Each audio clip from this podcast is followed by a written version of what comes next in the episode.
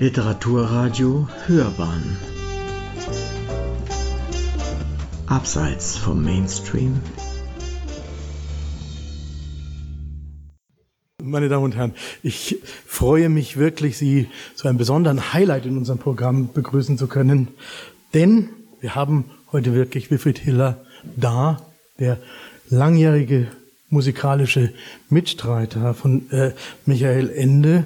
Das ist wirklich eine ganz besondere Ehre und Freude, als einer der wirklich renommiertesten und wichtigsten und vielseitigsten Komponisten im Bereich der neuen Musik und vor allem gerade im Bereich des Musiktheaters. Er hat seine Ausbildung am Augsburger Leopold Mozart Konservatorium genossen, als ein Klavierstudium schon 1956 begonnen hat. Ist es richtig? 56 schon, ja.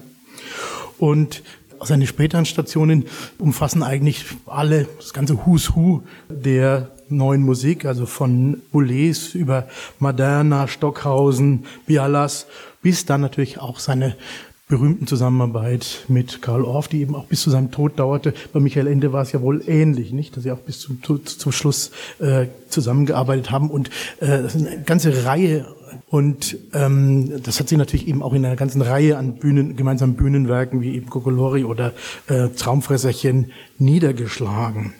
Und was auch eben vielleicht eine der Verbindungen äh, sein kann, ähm, die man ausmacht, ist das besondere Interesse eben auch für junge Hörer, für junge Rezipienten, äh, dass Herrn Hillers äh, Schaffen wirklich auch auszeichnet und ähm, das ist äh, eben auch etwas, was äh, im Bereich der E-Musik eigentlich ganz entscheidend wichtig ist, dass man auch wirklich junge Hörerschaften diesem Bereich erschließt.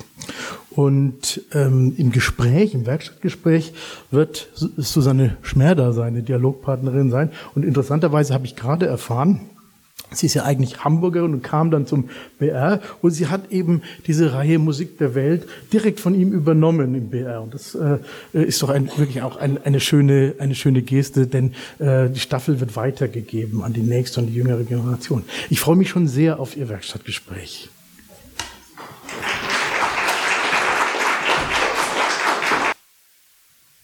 Ja, herzlich willkommen zu diesem Werkstattgespräch. Keine Angst, keine Bange, wie man in Hamburg sagen würde. Wir werden nicht 90 Minuten nonstop sprechen. Es wird, wie gesagt, Musikbeispiele geben. Auf das Bild müssen wir verzichten, aber wir haben, glaube ich, alle Fantasie und können das vielleicht wettmachen.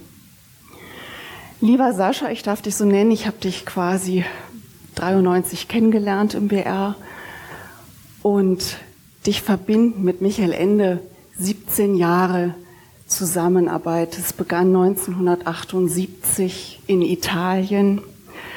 Und aus dieser Zusammenarbeit, die bis zu Michael Endes Tod 1995 reichte, sind ganz, ganz verschiedene Texte und auch ganz verschiedene Formen hervorgegangen.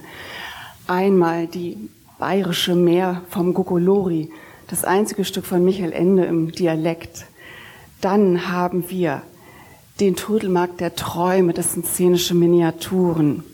Wir haben den großen Rattenfänger, ein äh, magisches, apokalyptisches Werk. Wir haben das Nonsens-Epos, die Jagd nach dem Schlag. Da haben wir schon den roten Teppich ausgerollt bekommen vom Herrn Professor Dr. Friedrich. Und wir haben aber auch die Tierfabeln, die standen am Anfang. Und wie kam es jetzt dazu, dass du überhaupt Michael Ende aufgesucht hast? Ich bin neulich wieder, als ich aus der Akademie kam und in der Maximilianstraße runterging, äh, kam ich wieder an der Hausnummer vorbei, wo ich damals mit meinem Sohn der war vier Jahre alt, so ein entscheidendes Gespräch hatte. Äh, wir waren bei einem Schallplattengeschäft in der Odeons, am Odeonsplatz, das gab es damals noch, und wir wollten Platten für Kinder, es gab aber nur eine gekürzte Zauberflöte, Peter und der Wolf, und vom Briten äh, Orchester äh, Stücke für junge Leute und wir fanden kein Stück und er war etwas frustriert. Und dann sagte ich plötzlich, du weißt du was? Ich schreibe dir selber was. Aber er hat sich darüber überhaupt nicht gefreut Und dann sage ich, warum freust du dich denn überhaupt nicht? Ach, Papi, ich weiß, du brauchst immer so lang und da muss ich ja ewig warten, da bin ich ja erwachsen. Und, und außerdem habe ich niemanden, der mir die Texte dazu macht. Und dann schaute er mich an und sagte, der von Jim Knopf. Und das war die einzige Fernsehsendung mit der Augsburger Puppenkiste, die er damals sehen durfte. Und der von Jim Knopf sollte mir also die Texte machen. Und ich habe gesagt, naja, der wird gerade auf mich warten. Und wie das Schicksal so wollte, ich bin jeden Tag vom Bayerischen Rundfunk, wo ich gearbeitet habe, als ihr Vorläufer. Und äh, von dort bin ich nach Hause gegangen, übers Tal. Und da kam der Elmar Zorn vorbei. Der war von meiner Kulturreferat zuständig für bildende Kunst und so. Und da sage ich zu ihm, du Elmar, ich gehe jetzt nach Rom. Und da sagt er, das darf ja nicht wahr sein. Sag ich, warum? Sagte, ja, ich war in Rom Taxifahrer, ich kann dir alle Tipps geben. Und dann schrieb er mir, zwei Tage später hatte ich einen Brief, äh, zuerst alle Lokale. Das war für ihn besonders wichtig. Äh, dann die Museen, dann kamen, zuletzt kamen die Kirchen und am Schluss schrieb er dann noch mit Bleistift, ich habe einen guten Bekannten, der wohnt in der Nähe von Rom, der heißt Michael Ende, ich glaube, du solltest ihn mal anrufen. Und das war sozusagen die Initialzündung. Gestern nach einem Konzert habe ich ihn zufällig äh, wieder getroffen, den Elmar Zorn, und ich habe gesagt, daraus ist eine lebenslange Freundschaft und Zusammenarbeit entstanden. Es war so eine glückliche Fügung. Du bist 1978 als Stipendiat der Villa Massimo nach Rom gegangen und ganz in der Nähe schrieb Michael Ende und steckte gerade mitten in seiner unendlichen Geschichte. Genau. Wie bist du zu ihm vorgedrungen? Ja, das war gar nicht so einfach. Äh, ich habe angerufen dort, ich hatte die Nummer von der Villa Massimo bekommen und da meldete sich eine Stimme, Hallo. Und sage ich, hätte gern Michael Ende gesprochen, der ist nicht da. Und so ging das einige Tage. Ja, ich dachte schon, ich werde hier halt so automatisch abgewimmelt.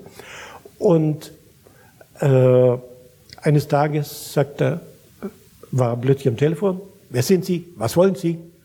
Sage ich, ich bin Komponist. Sagt er, um Gottes Willen. Und das war mein Einstieg und ich wusste nicht, er hatte gerade Schwierigkeiten. Ein Komponist hat in den Trödelmarkt der Träume komponiert, wo er sagte, nur mit kleiner Besetzung, höchstens drei Musiker, ein Schauspieler, kein Opernsänger und so weiter und so weiter. Und dann kam er zur Schallplattenproduktion nach Köln. Er war zu früh da, er war immer zu früh und da sah auf der Bühne Pulte für einen großen Chor aufgestellt. Dann war ein großes Orchester. Und dann kam der Komponist und er sagte zu ihm, bist du wahnsinnig? Wir haben doch ausgemacht. Sagte, lass dich überzeugen. Michael sagte, nein, ich lass mich nicht überzeugen. Ich werde das über meinen Anwalt stornieren. Ja, das also war denkbar ungünstiger Einstand, kann man sagen. Wie das war, war sehr, sehr schwierig. Und das andere war ein Kollege von mir, ein Münchner Komponist, der hatte die Momo komponiert, der Marc Lothar, und äh, hatte, der Michael hatte damals noch keine Erfahrung mit Musiktheater, und er sagte zu ihm, du, die Momo ist die Titelrolle, und die Titelrolle muss immer meistens singen. Und Michael hat ihm dann ein paar Gedichte geschickt und so, und dann war er in der Generalprobe in Coburg, und merkt plötzlich, die Mom hört überhaupt nicht mehr zu. Die singt den ganzen Abend, alle hören ihr zu. Falsch. Und er sagte, das Stück verschwindet am besten in der Schublade. Naja. Und da rufe ich ihn an. Und dann sagte er dann aber, na ja, vielleicht können wir uns ja mal treffen.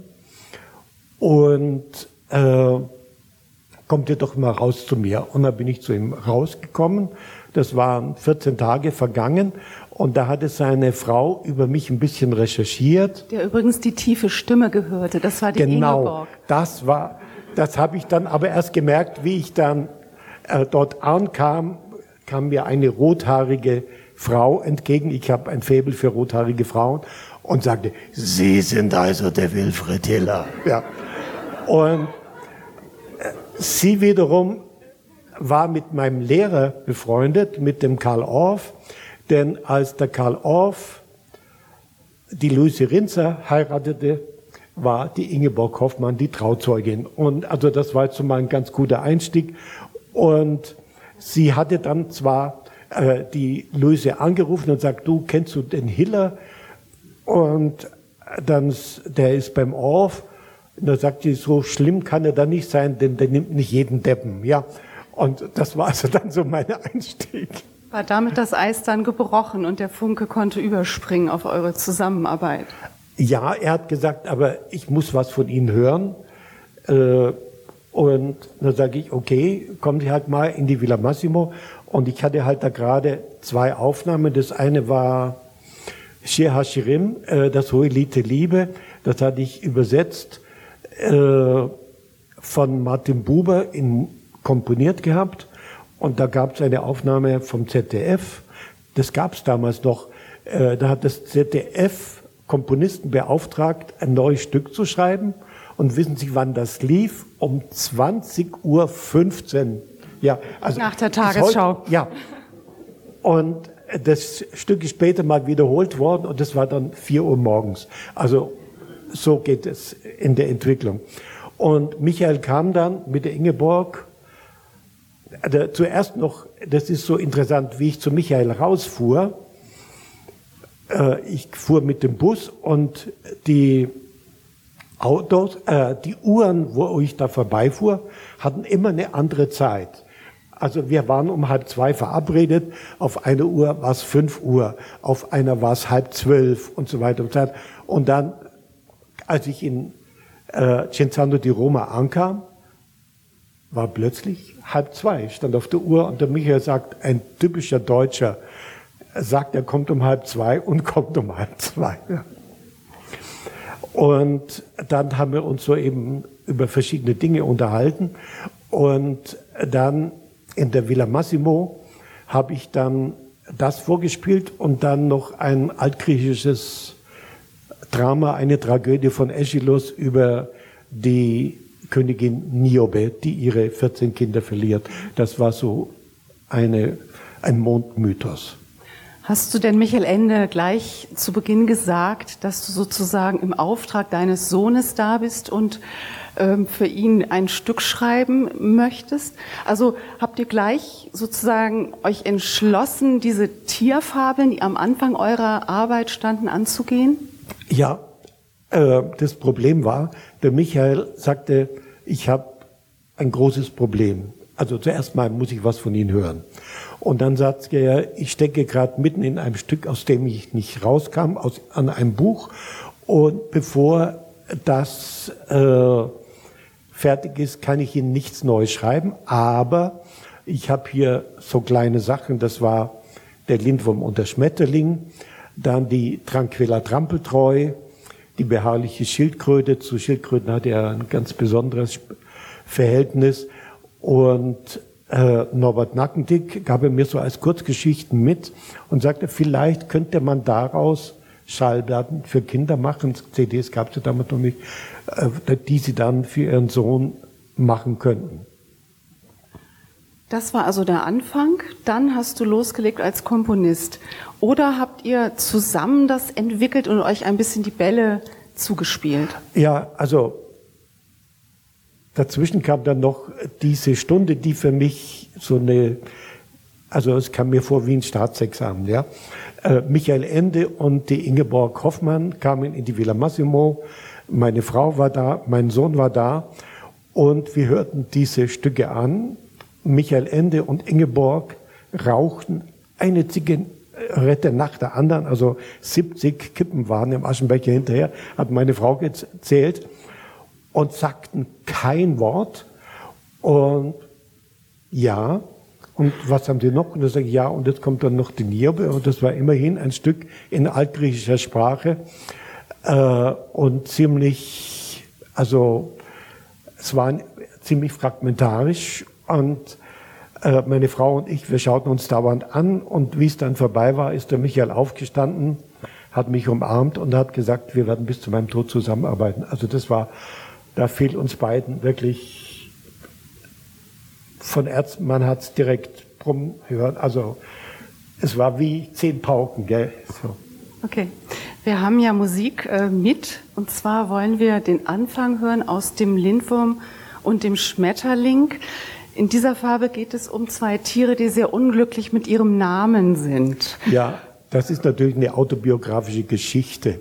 Michael Ende wurde ja von Geburt an bis zum Tod immer wieder wegen seines Namens gehänselt. Also wie er, so hat er zu uns erzählt, wie er in Garmisch auf die Welt kam, sagte der Arzt, das ist der Anfang vom Ende.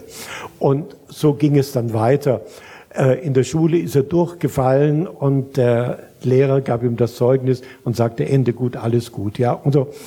Und er sagte, dann bin ich irgendwann nach Italien gegangen und da wusste niemand, was Ende bedeutet. Und äh, dann habe ich dort eben, dann hat er gearbeitet, dort bis zum Tod seiner Frau 85. Und der Lindwurm und der Schmetterling, der Lindwurm ist eben ein, ja, ein Lindwurm, der eines Tages erfährt, dass er Lindwurm heißt. Er wusste seinen Namen nicht. Und da klagt er furchtbar drüber. Und ein Schmetterling erfährt, dass er Schmetter heißt. Und die tauschen dann einfach ihre Namen. Und der, der Lindwurm wollte kein linder Wurm sein. Ja, genau. Äh, und er hat dann, äh, die beiden haben dann die Namen getauscht und äh, am Schluss heißt es dann, und fröhlich gingen aus dem Turm ein Lindling und ein Schmetterwurm. Und das war dann das Ende der Geschichte. Und das war der Anfang unserer Zusammenarbeit. Und Michael kam in die Villa Massimo. Ich habe ihm am Klavier vorgespielt. Und ich habe gesagt, ich möchte auch, dass er bei den Aufnahmen dann dazukommt und dass er auch selber äh, mitmacht. Also bei Norbert Nackendick zum Beispiel, das war gar nicht so einfach, musste er den Moritatensänger singen zu einer Drehorgel, die ich gespielt habe. Und er sagte, du, ich kann keine Noten lesen. Sage ich, das ist kein Problem. Ich habe die ganze Musik ihm auf Band gesungen und er hat sie so oft angehört, bis er sie auswendig kannte. Und im Tonstudio dann, die Deutsche Grammophon hat es dann produziert in München in der Musikhochschule.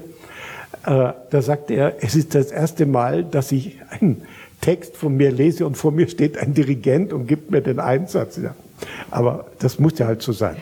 In diesen Tierfabeln, ähm, die leben von dem hintergründigen Wortswitz. Also da ist quasi der ganze Michael Ende auch in Nutze angelegt. Ähm, diese Texte sind keineswegs so harmlos, wie man meinen könnte, weil es halt Stücke für Kinder sind. Es sind auch Stücke, die Botschaften durchaus für Erwachsene bereithalten. Auf jeden Fall, Michael hat ja mal in einem so wichtigen Interview gesagt, ich habe nie für Kinder geschrieben, nur für das Kind, das ich selber geblieben bin. Und deshalb sind seine Bücher genauso für Erwachsene äh, wunderbar zu lesen, wie eben auch für Kinder. Und 1981 hat die Deutsche Grammophon Junior diese Aufnahmen gemacht mit Michael Ende. Michael Ende ist ausgebildeter Schauspieler, hat an den Kammerspielen seine Ausbildung gehalten, zusammen übrigens mit Mario Adorf. Das ist vielleicht auch nicht. Ja, an den so, Kammerspielen. Waren, genau. Ja. Und wir wollen jetzt mal den Anfang hören aus dem Lindwurm und dem Schmetterling, bitte. Der Lindwurm und der Schmetterling. Oder der seltsame Tausch.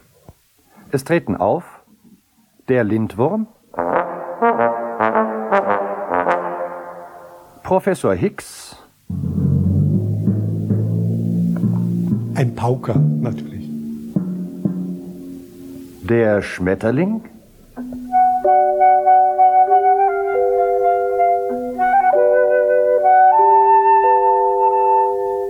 die Hummel, die Schlange.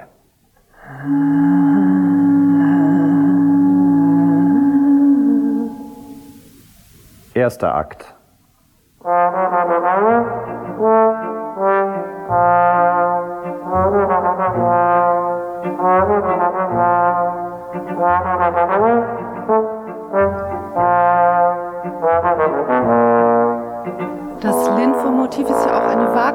Wagner-Parodie, richtig? Einst war ein finsterer Felsenturm, bewohnt von einem Drachenwurm. Der spuckte Feuer hint und vorn, war voller Stacheln und voll Zorn.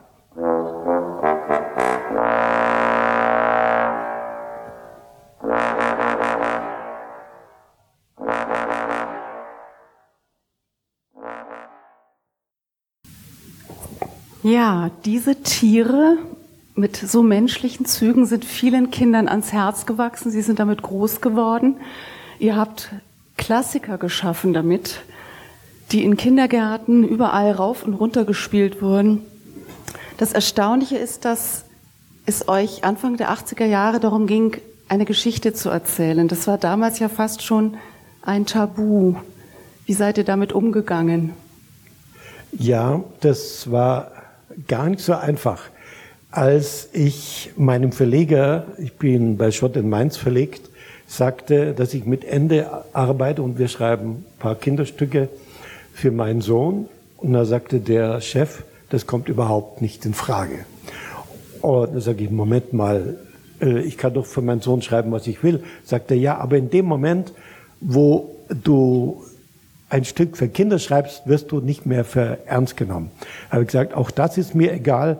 Ja, dann wirst du nicht in Donaueschingen gespielt und in Darmstadt, sage ich, da will ich auch nicht gespielt werden, sondern ich will, dass den Kindern ein Zuhause geben. Ich hatte eine ziemlich schlimme Kindheit und das kann ich an der, bei der Gelegenheit ruhig sagen. Ich war als Kind sehr, sehr viel krank, lag mit einer Lungentuberkulose eineinhalb Jahre im Krankenhaus und habe angefangen, für die anderen Kinder, die dort waren, Theater zu spielen. Und also ein Lungenkranker spielt für 200 Lungenkranke. Und so habe ich meine Liebe zum Theater entwickelt. Und dann kam ich ins Kloster und kam sozusagen von einem Horror in den nächsten. Äh, da war ich auch einer der Missbrauchskandidaten dort in dem Kloster in St. Stephan und bin dann eines Tages, habe nicht mehr ausgehalten, bin dann einfach abgehauen und ans Konservatorium. Und ich habe mich sozusagen vor den Mönchen, äh, vor den Benediktinern ins Musikzimmer immer geflüchtet. Das war oben im vierten Stock. Und als ich dann eines Tages mir das alles von der Seele schrieb, äh, bekam ich einen Anruf vom Abt, er möchte mich dringend sprechen und so. Und dann habe ich ihn auch getroffen. Und er sagte, wissen Sie, Hela, Sie hätten mich vorher um Erlaubnis fragen können, äh, ob Sie sowas an die Zeitung geben. Denn nachdem mein Artikel über das Kloster erschienen war, wo du hab, den Missbrauch äh, wo, publik gemacht hast. Wo der, ja, genau, wie ich das publik gemacht habe, haben 17 Eltern ihre Söhne aus dem Kloster genommen. Und ich würde dem Kloster schaden.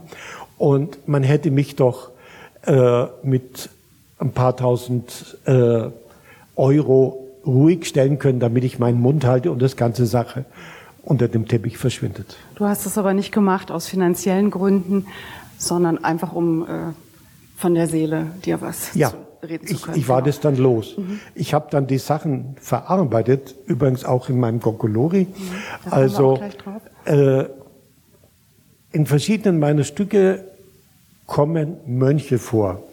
Im Gogolori ist es ein Priester und dem habe ich natürlich einen Einsiedel. Äh, der darf nicht singen, weil solche Menschen dürfen für mich keine Stimme bekommen. Und im Rattenfänger später äh, ist der Mönch, wird von einer Altistin gesungen. Das war damals die Martha Mödel, die den Abt gesungen hat und die hat gesagt, wissen Sie, Hiller, ich hab schon früh gesungen, aber, an schwulen Abt nun hier. Und das war das erste Mal. Das war das erste Mal, ja, und das hat sie ganz toll gemacht. Ja. Ich möchte trotzdem nochmal zurückkommen äh, zu dieser Zeit, zu diesen Anfängen. Ihr habt für Kinder geschrieben. Und ähm, schreibt man für Kinder anders als für Erwachsene oder anders gefragt, wie muss ein Text sein für Kinder? Wie komponierst du für Kinder? Ist da also man muss Kinder ernst nehmen, das war Michael Ende ein ganz wichtiges Anliegen. Das ist ganz, ganz wichtig. Und er hat ja auch den schönen ja. Satz gesagt, den wichtigen Satz, was für Erwachsene nicht gut ist, ist es für Kinder erst recht nicht. Ja, das ist völlig richtig, das kann man nur unterschreiben. Äh, ich habe für Kinder nicht anders geschrieben als sonst, aber transparenter. Der Text muss, äh, wie es im Schlag heißt, äh, da ist eine Stelle, wo der sagt, haben Sie schon mal eine moderne Oper gehört? Haben Sie sie verstanden? Und so. Man versteht die Oper nicht nur nicht, sondern man hört auch nicht, was die Leute singen. Und wenn man etwas für Kinder schreibt, muss man so schreiben, dass jedes Wort verständlich ist. Michael Ende hat dann auch, also die einzelnen Partien gesungen hat, äh, ganz viel auf Wert, also Wortverständlichkeit Wert gelegt. Wie hat Michael Ende das empfunden? Er wurde immer so in Schubladen gesteckt. Jugendbuchautor, Kinderbuchautor. Ähm, hat er darunter gelitten? Denn äh, diese Tierfabeln, die enthalten ja auch schon durchaus Botschaften für Erwachsene und später dann Gogolori und ein Werk wie der Rattenfänger, ähm, da ist er ja dann ganz aus, aus seiner Sparte herausgegangen. Ja, natürlich. Das hat er dann äh, später gemacht, eben im Musiktheater, ganz intensiv. Also die Stücke, die wir damals schrieben, also mit dem Kokolori ist es angegangen und da kann ich dann später noch was dazu erzählen. Und dann kam das Traumfresserchen. Wir wollten etwas dann für größere Kinder schreiben. Es ist auch mit unserem Stück gewachsen und es hat dann doch eigentlich den deutschsprachigen Raum erobert und äh, ist dann später glaube ich, 30 Bühnen haben es rausgebracht. Und die Wiener Staatsoper hat über 200 Vorstellungen äh, gespielt von dem Stück. Und das war natürlich dann auch in Österreich dann so ein Durchbruch. Worauf ich mit meiner Frage hinaus wollte, hat Michael Ende die Zusammenarbeit mit dir auch genutzt, um einfach mal ein neues Terrain zu erkunden? Ich denke zum Beispiel, da kommen wir jetzt drauf, an den Gogolori. Ja. Nach den kurzen Stücken der Tierfabeln wolltet ihr ein abendfüllendes Werk schaffen. Und da kam August Everding, damals Generalintendant in München, ganz richtig mit seiner Anfrage an euch, eine Oper für die ganze Familie zu schreiben.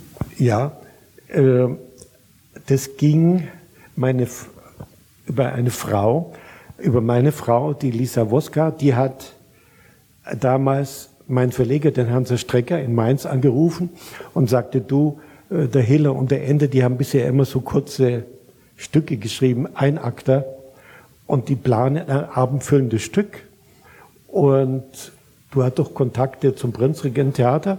Und zwei Tage später war ein Anruf, ja, der Herr Professor möchte, dass Sie mit dem Ende vorbeikommen. Michael Ende kam dann an aus, aus Cinzando di Roma und dann sind wir zu ihm gegangen, sagt er, können Sie für uns was schreiben? Eine Abend für die Oper, für die ganze Familie? Haben wir gesagt, ja, machen wir gerne, aber wir haben keinen Stoff.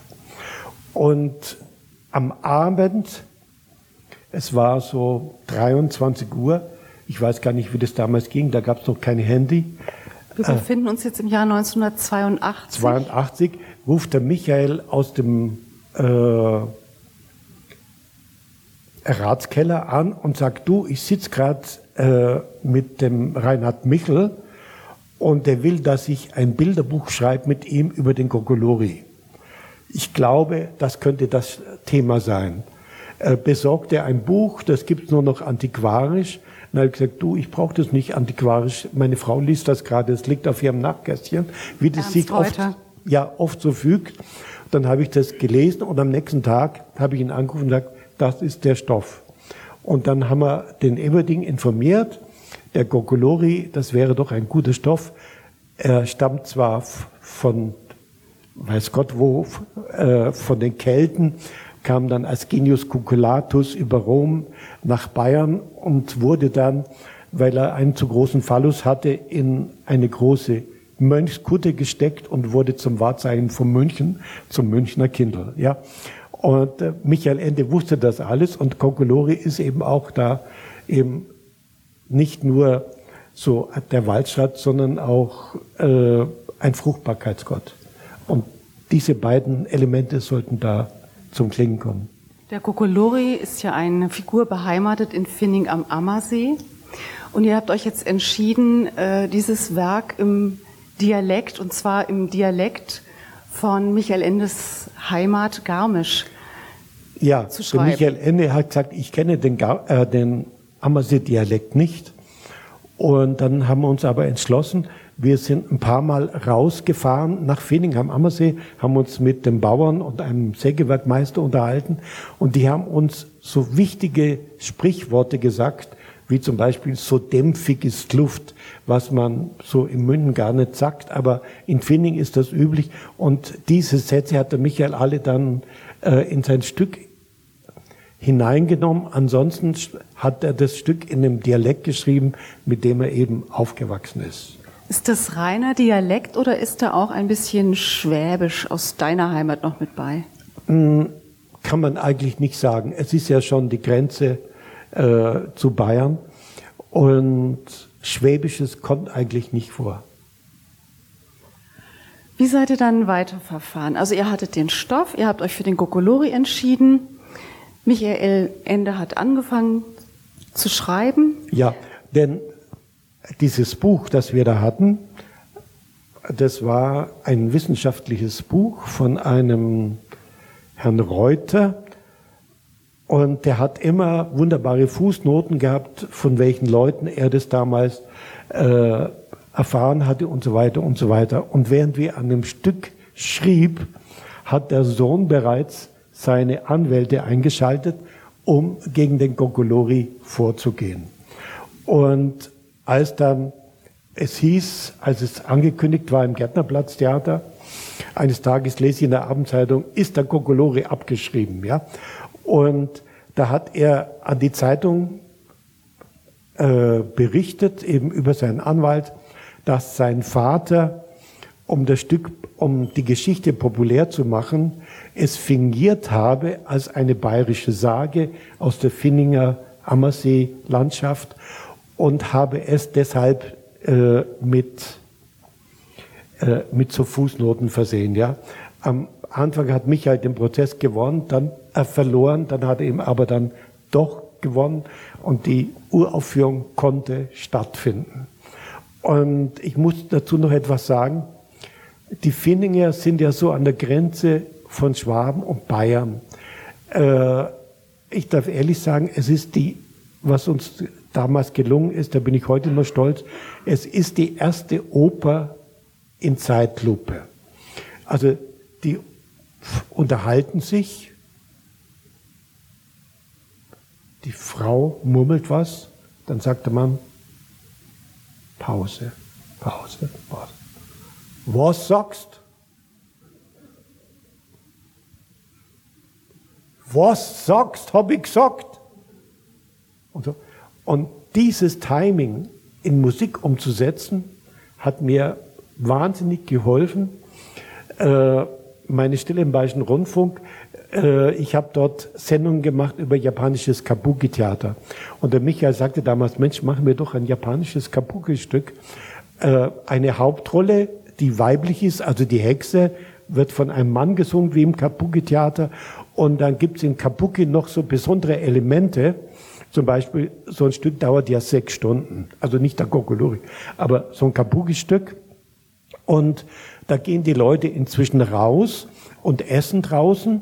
Und wenn aber ein Höhepunkt kommt, dann nimmt der Schlagzeuger, der da drin ist, sind ja nur ein, paar. Mus Musiker, nein, der nimmt äh, Hioshigi heißen die, das sind Holzstäbe, schlägt sie zusammen, tschak, tschak. Und dann wissen die Leute, oh, jetzt kommt ein Höhepunkt. Und äh, gehen wieder rein, schauen sich das große Solo an, den Höhepunkt, und dann gehen sie wieder raus, ja. Und dieses Element haben wir so ganz vorsichtig auch ins Stück äh, mit diesen japanischen Hioshigi hineingenommen.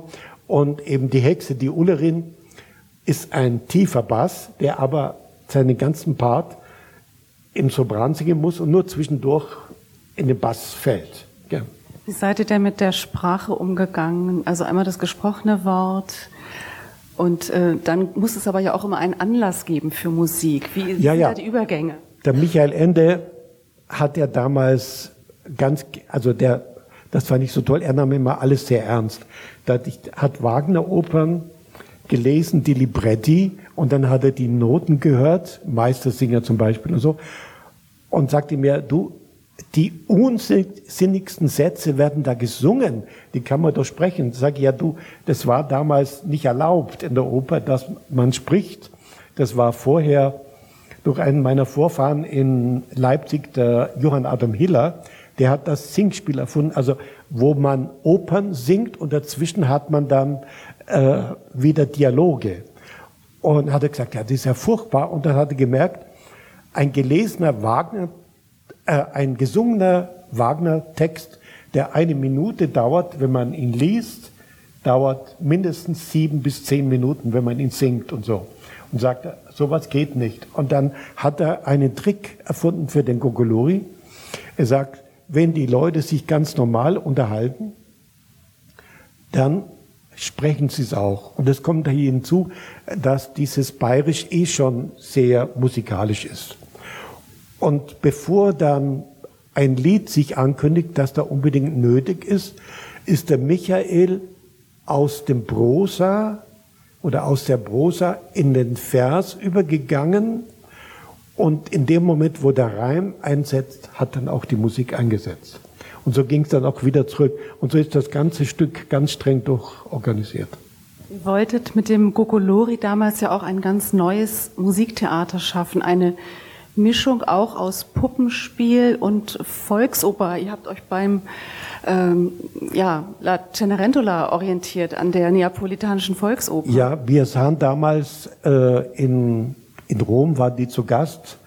Äh, La Gada Cenerentola, das war eine Volksoper von Roberto de Simone, einem Komponisten und Dirigenten. Und das hat mich so fasziniert. Und Michael und Ingeborg sind dann reingegangen, haben gesagt, jawohl, wir machen sowas, aber das geht nicht auf Hochdeutsch, sondern das geht nur im Dialekt. Gell?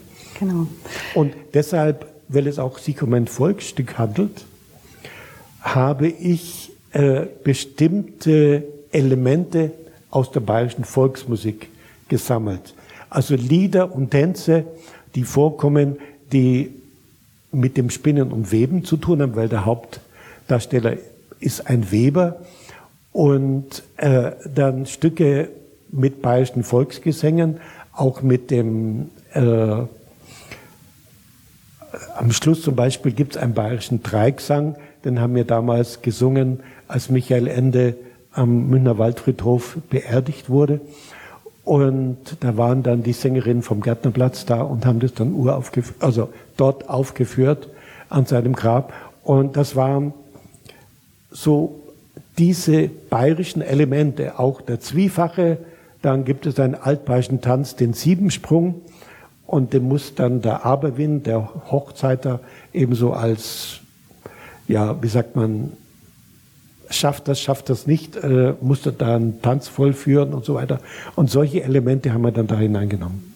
Bevor wir jetzt gleich das Musikbeispiel hören aus dem ersten Bild, einen Ausschnitt, Vielleicht noch ganz kurz zur Handlung. Der Gogolori ist ja ein Fruchtbarkeitsgott und ja, Bauern sind eine, ein, ein, einen schlechten Deal mit ihm eigentlich eingegangen und haben ihre Erstgeborene, die Zeipot, die Tochter, diesem Gokolori versprochen.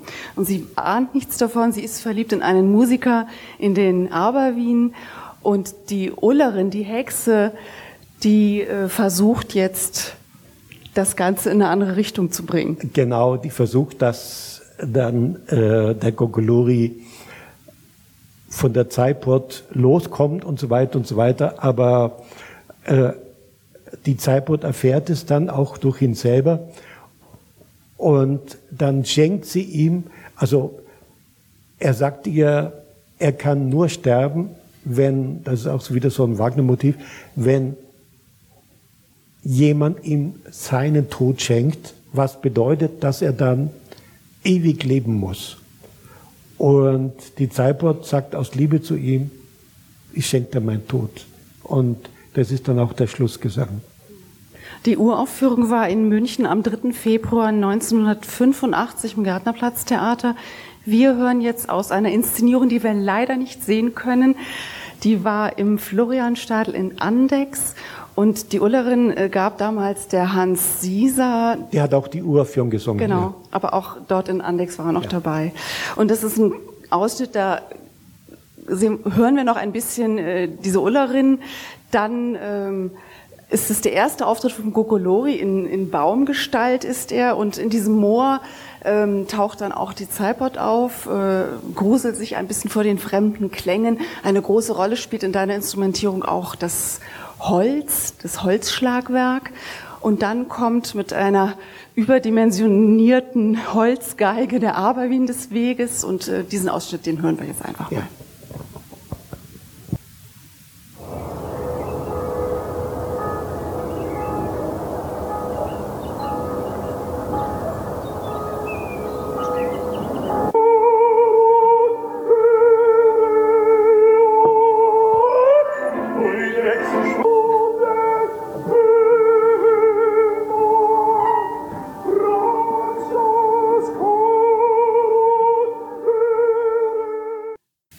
Genau, die Uraufführung in München 1985 am 3. Februar im Gärtnerplatztheater war ein großer Erfolg.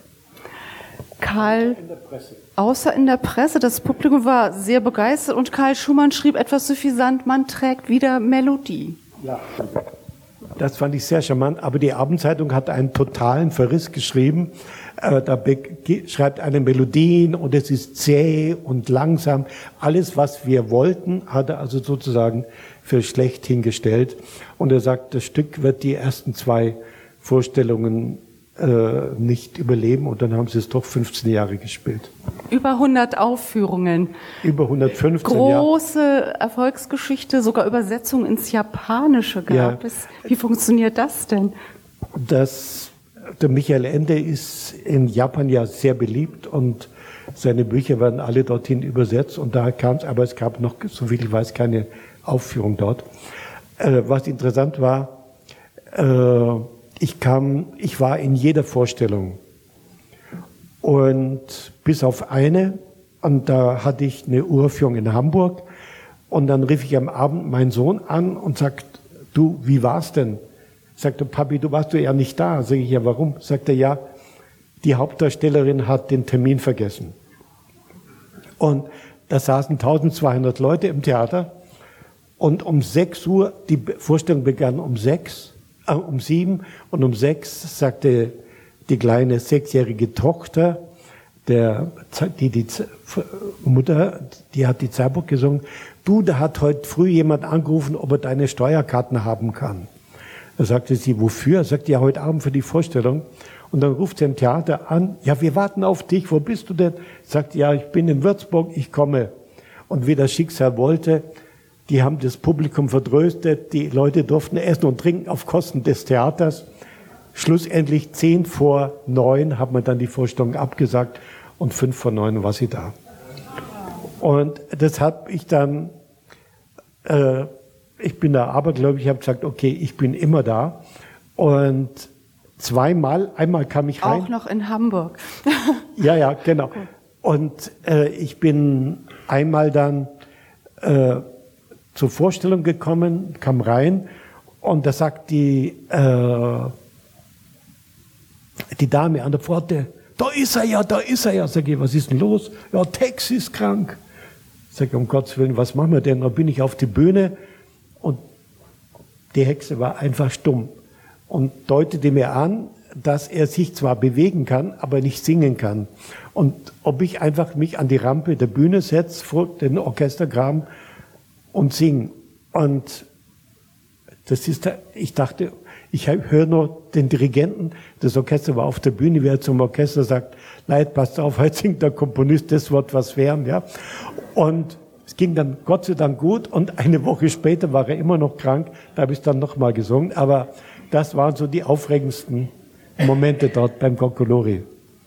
Konntet ihr euch damals, du und Michael Ende, vorstellen, dass das so ein Erfolg wird, der Gogolori? Also zumindest ein Publikumserfolg? Also der Michael Ende hat gesagt, ja. Ich war, ich war mir unsicher und ich wusste, ich machte mich natürlich gleich bei meinen Kollegen unbeliebt. Die sagten, ach, der bietet sich an, er schreibt bayerische Folklore und so weiter und so weiter, ist Schüler von Orff und so, aber mir war das egal, ich wollte das und äh, ich habe das Stück ja auch dann dem Karl Orff gewidmet, meinem Lehrer, der leider drei Jahre vorher verstorben war. Und ich stehe hinter dem Stück. Es ist ja dann nachgespielt worden, in verschiedenen kleineren Bühnen auch. Eine schöne Aufführung sah ich in Bozen, die war auf Südtirolerisch. Das hatte einen ungeheuren Charme. Und in Altötting haben sie es mal gemacht auf Altöttingerisch. Ich wusste gar nicht, dass es das gibt, aber so, aber jetzt in letzter Zeit äh, ist er nur im Münchner Marionettentheater immer wieder im Programm. Hm. Wir kommen zu einem ganz anderen Stück, zu den szenischen Miniaturen im Trödelmarkt der Träume. 1979 bis 84 entstanden und dann nochmal 2002 in einer anderen Fassung. Was für eine Ästhetik steht denn hinter diesen Miniaturen? Die lassen ja sehr viel Freiraum zum Mitdenken und auch für, für Poesie, für Fantasie. Ja, das sind so, ja, Michael hat es genannt, szenische Miniaturen. Es sind lauter Kurzgeschichten aus dem Leben und wir haben eine ausgesucht, die wir Ihnen heute äh, zeigen können.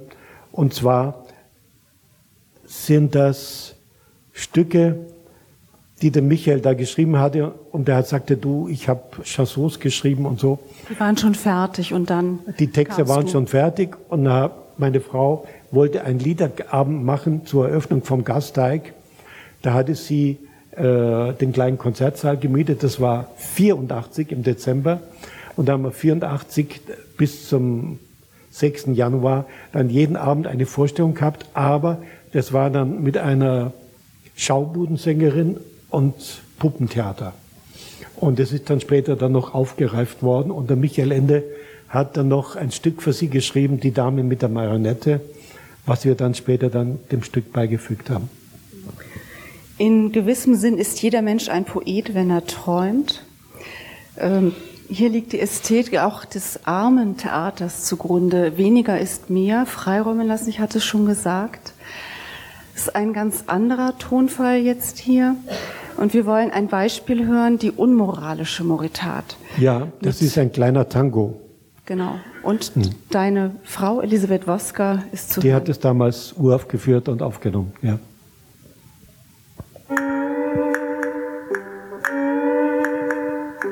Sie war zwar mit allen Wassern gewaschen, doch war sie deswegen nicht rein.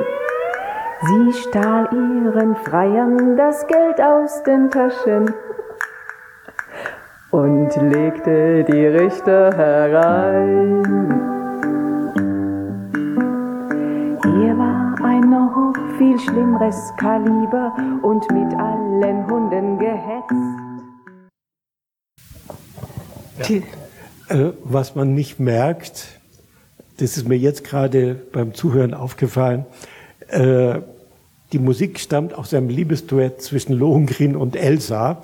Ich habe sie nur dann so verwurstet, der Michael äh, sagte, du mach das was mit Wagner, kann man sowas ruhig machen. Und dann ist ein Tango draus geworden. Gut. Was ähm, verbindet euch, dich als Komponist und den Autor Michael Ende? Wie habt ihr euch gegenseitig die Ideen, die Bälle zugespielt? Was hast du am, am Autor Michael Ende geschätzt? Was hat er dir für Freiräume gelassen als Komponist? Es war manchmal so ganz, ganz toll. Beim Traumfresserchen zum Beispiel habe ich ihn mal angerufen in Rom und habe gesagt, du, äh, ich habe ein Problem, ich brauche noch äh, einen Vierzeiler. Sagt er, an welcher Stelle? Dann habe ich gesagt, an der was singt er vorher? Dann habe ich das gesagt. Und dann sagt er, Moment, schreib mit. Und dann hat er mir diese vier Zeilen gesagt, die habe ich komponiert und die gingen so in Stück ein. Und das war einfach fantastisch. Also das ist, solche Dinge gibt, die kann man, das ist, ist eigentlich wie ein Wunder. Das war eine richtige Symbiose zwischen euch. Das, das, war, das war fantastisch bei ihm. Wirklich. Manchmal hat er auch in der Früh um halb neun angerufen, wenn er eine Idee hatte, was für ihn eine ungewöhnliche Zeit war, weil er ja erst äh, um sechs ins Bett ging und so. Die Nacht immer durchgeschrieben, ne? Ja. Und dann kam seine Frau Ingeborg und hat die Texte. Naja, das ist eine lange Geschichte, ja. Okay. Die wird sicher mal auch äh, über die was erscheinen, denn die mit ihrer Stimme bin ich groß geworden. Die war Ansagerin beim Bayerischen Rundfunk und jeden Abend, das war eine Sendung, die ich hören durfte, da hat sie gesagt, und nun, liebe Kinder, Ohren auf, Augen zu, denn jetzt kommt euer Betthupferl. Und das war Ingeborg Hoffmann. Vor dem Traumfresserin gab es noch die Jagd nach dem Schlag. Und die Jagd nach dem Schlag ähm, war, wie du mir erzählt hast, für Michael Ende eins seiner wichtigsten Werke. Das ja. lag ihm sehr am Herzen. Warum? Ja. Er hat zu mir gesagt, weißt du, ich habe für dich den Gogolori geschrieben, jetzt musst du für mich eine Musik schreiben für die Jagd nach dem Schlag. Ich habe gesagt, du, es ist wahnsinnig schwierig über einen Nonsenstext eine, sagt er, das ist ja ideal, man versteht es ja sowieso nicht und dann kann man, versteht man den Nonsenstext auch nicht. Und also mach einfach mal. Und wir haben das dann gemacht. Also ich hoffe, dass es bald eine Wiedergeburt von dem Stück gibt, denn äh, ich habe das noch kurz bevor meine Frau gestorben ist mit ihr zusammen angehört und dann hat sie gesagt, weißt du, ich glaube, das ist das beste Stück, was ihr zusammen gemacht habt. Denn das hat, da ist die ganze Hintergründig und diese Wagner-Parodien und Michael Ende hat alles hineinpacken wollen, was er auch nicht mochte und was er mochte und so. Und das dann eben auf ganz subtile Weise. Und äh, durch den Kaiser ist es dann sehr schnell abgesetzt worden. Joachim und, Kaiser, um es nochmal ja, aber es war etwas machen. Schönes. An einem Dienstag erschien die Zeitung und ich rufe um 14 Uhr, da wusste ich, da ist der Michael aufgewacht schon, habe gesagt, na, was sagst du zu diesem Verriss? Sagt er, wunderbar. Da sage ich, wunderbar. Sagt er, du, mein Name ist achtmal richtig geschrieben und dass das Stück gut ist, weiß ich sowieso. Den Rest lese ich nicht, ja. Und das war die einzige Art, mit so einer Kritik fertig zu werden. Ja, wunderbar, Gott sei Dank. Ja. Hat er sich nicht entmutigen lassen. Die Kritik erschien am 18. Januar 1988. Wie gesagt, dieses berühmte bedingt faschingstauglich. Und man findet dort äh, eigentlich die unglaublichen Beschreibungen, Personeninteresse, inexistent, Handlungsverlauf, absurd, Musik beliebig. Ja, das war ja genau das, was Professor Dr. Friedrich gesagt hat. Es war ein Nonsensgedicht. Und das absolut Geniale ist eigentlich, wie Michael Ende äh, mit diesem Wortwitz spielt. Es geht schon gleich auch los in dieser absurden Situation zu Beginn, wo man äh, ja diese Personalunion hat, diese siamesischen Zwillinge, Lewis Carroll und Charles Dodgson. Also Charles Dodgson, der Autor von Alice in Wonderland, der unter dem Pseudonym Lewis Carroll veröffentlichte. Und die beiden streiten zu Beginn, sie wollen nicht auftreten. Sie wollen also das Theaterstück beziehungsweise das, das Singspiel gar nicht beginnen lassen. Das muss man sich halt vorstellen, diese Situation, da soll eine Oper beginnen und die Ouvertüre wird dreimal unterbrochen. Und das wollen wir uns jetzt anhören, diese Stelle bitte. Und der Dodgson wird auch immer wieder von seinem literarischen Pseudonym ins Rampenlicht gezerrt gegen seinen Willen. Das ist sehr schön umgesetzt.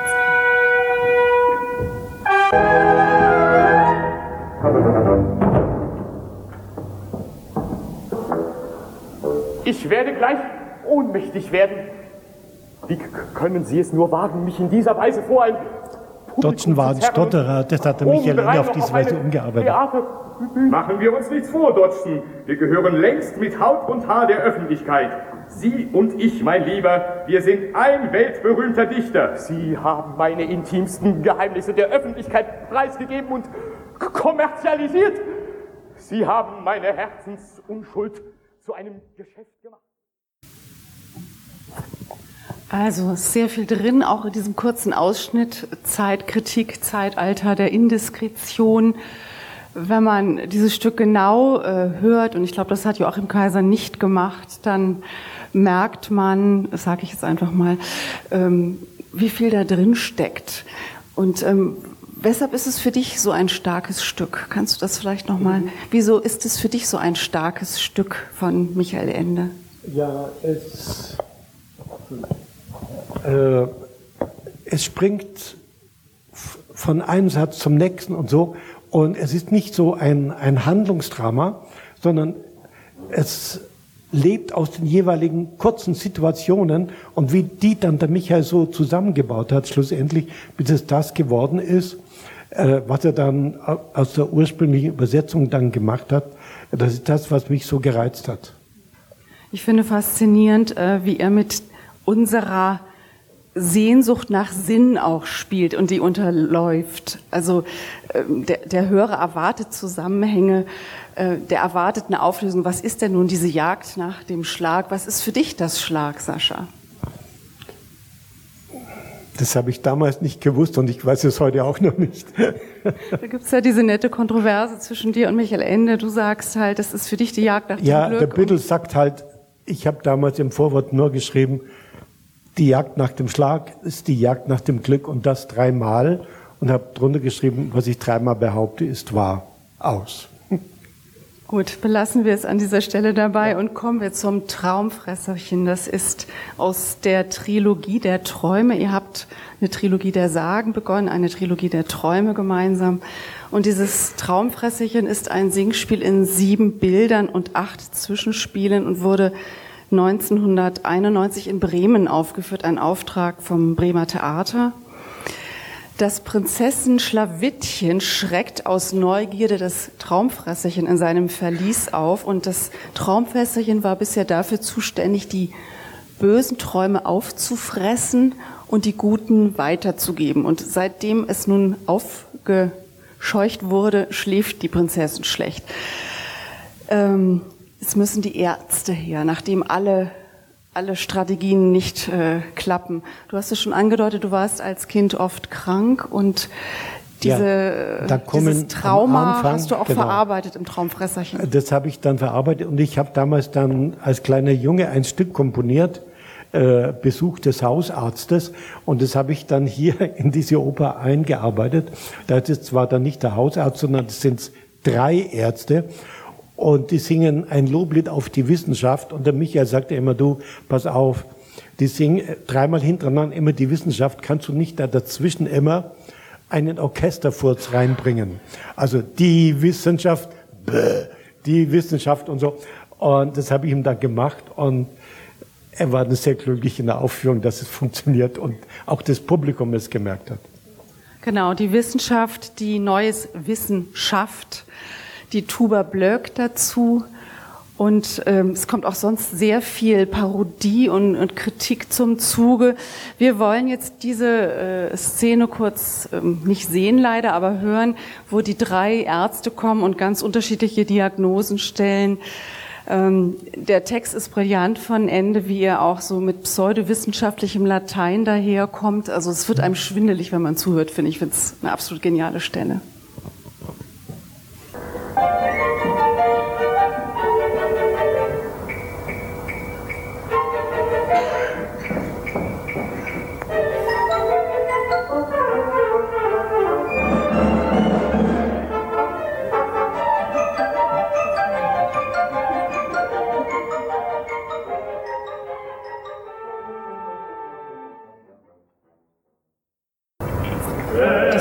An dieser Stelle Dankeschön.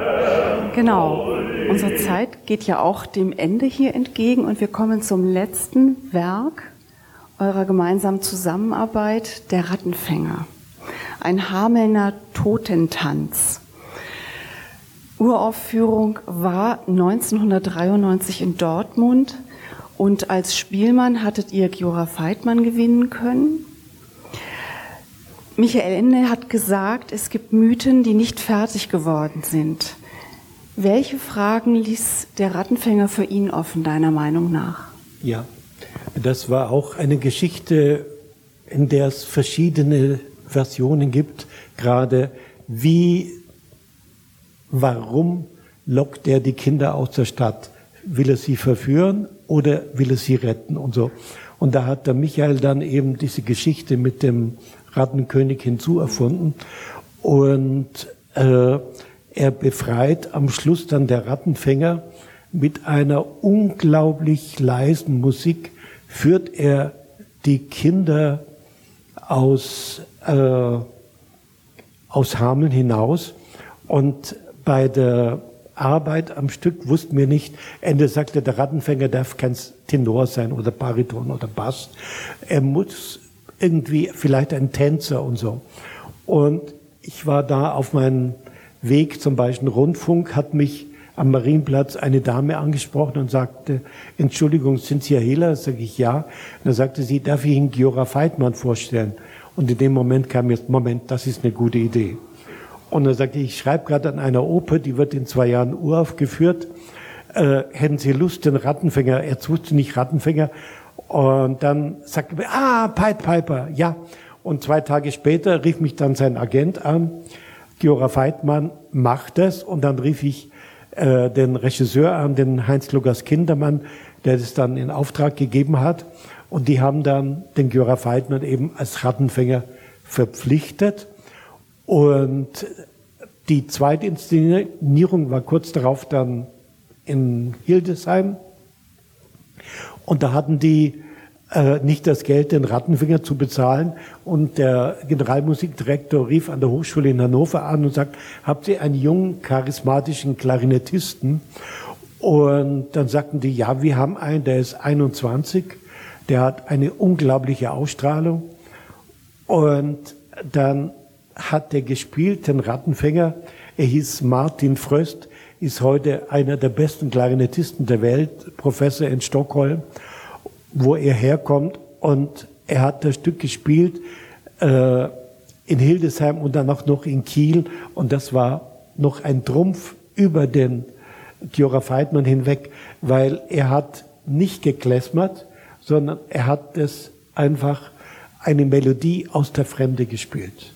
Und das finde ich ganz wunderbar. Und auf seiner letzten CD hat er auch äh, diese kurze Melodie, das ist eine Art Erinnerung an gregorianischen Gesang, äh, gespielt, wie er die Kinder aus der Stadt Hameln hinausführt.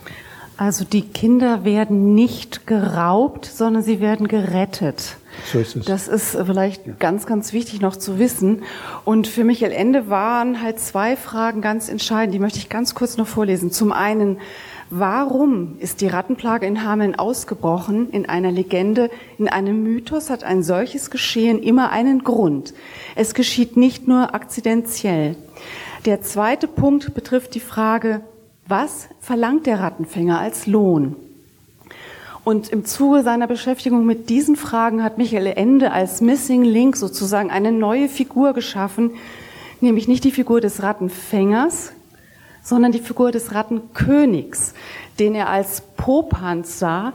Und da sind wir auch durchaus wieder, ähm, sollte ja bei, bei Momo die Kapitalismuskritik kommen und äh, Stichwort äh, seine Geldtheorie. Und all dies kommt hier nämlich dann wieder zum Tragen. Er schreibt weiter, bitte entschuldigen Sie die drastische Formulierung, aber ich habe die Figur des Geldscheißers eingeführt.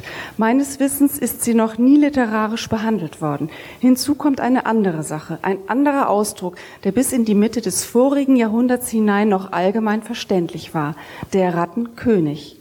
Mit Rattenkönig meint man eine undurchschaubare Machtverfilzung, eine Verfilzung von Macht und Wirtschaftsinteressen im Sinne heutiger Lobbyarbeit.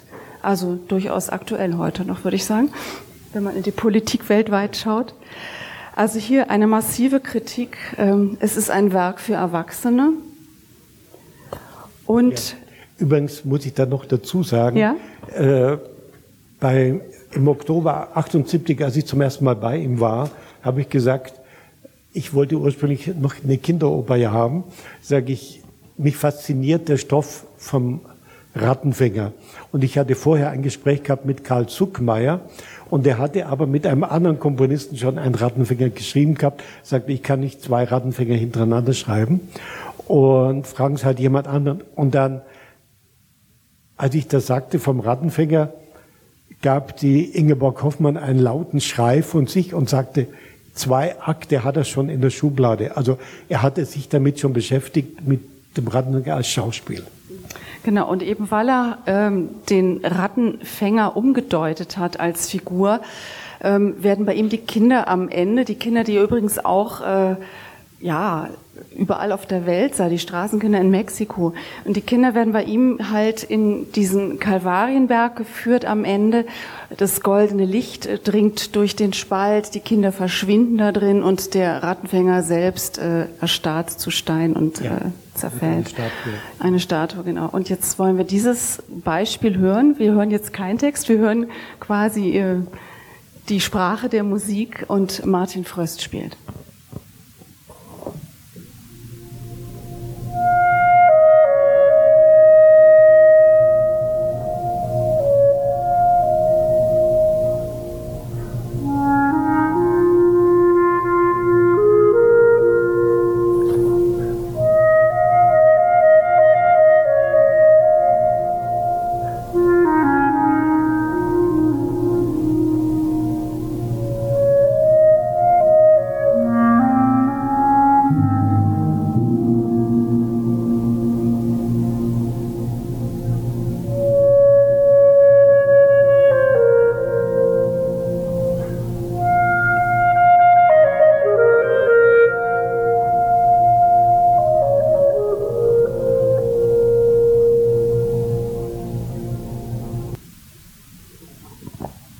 Sind am Ende angelangt. Ja, wir sind am Ende angelangt. am Ende angelangt, aber Sie, wenn Sie genau hingehört haben, haben Sie gesehen oder gehört, das Stück hat kein Ende. Es hört vor dem Schluss auf. Also jeder kann sich seine eigenen Gedanken machen, wie es weitergeht. Aber wir sind am Ende dieses Gesprächs jetzt angelangt. 17 lange Jahre einer befruchtenden Zusammenarbeit 1978 begonnen in Italien bis 1995, bis zu Michael Endes Tod. Wir Wenn hatten dann noch ein weiteres, Mamonella hieß das, geplant, mhm. äh, über ein Stück von Robert Louis Stevenson, Der Flaschengeist. Und das konnte er dann aber nicht mehr vollenden. Da rief er mich auch mal ganz in der Früh an und sagt, du, mein Arzt hat mir gerade gesagt, ich soll keine komische Opern schreiben, sondern mein Testament. Und dann hat später dann der Felix Mitterer ein Libretto zu einem Flaschengeist geschrieben. Eine allerletzte Frage noch an dich. Was war das größte Glück für dich eurer Zusammenarbeit? Oh, das ist schwer zu sagen. Das sind so viele Facetten und so. Das Schöne war, dass es so, so eine Harmonie war. Wenn ich mit äh, meiner Frau sprach, äh, in München durch, musste Michael anrufen, dann läutet das Telefon, und sagt er, ja, hier bin ich aus Cenzano und so. Also, das war so schön. Und was mich wahnsinnig gefreut hat, das habe ich aber dann erst viel später entdeckt, dort, wo mein Filius in der Maximilianstraße 36 auf der Michael Ende aufmerksam gemacht hat.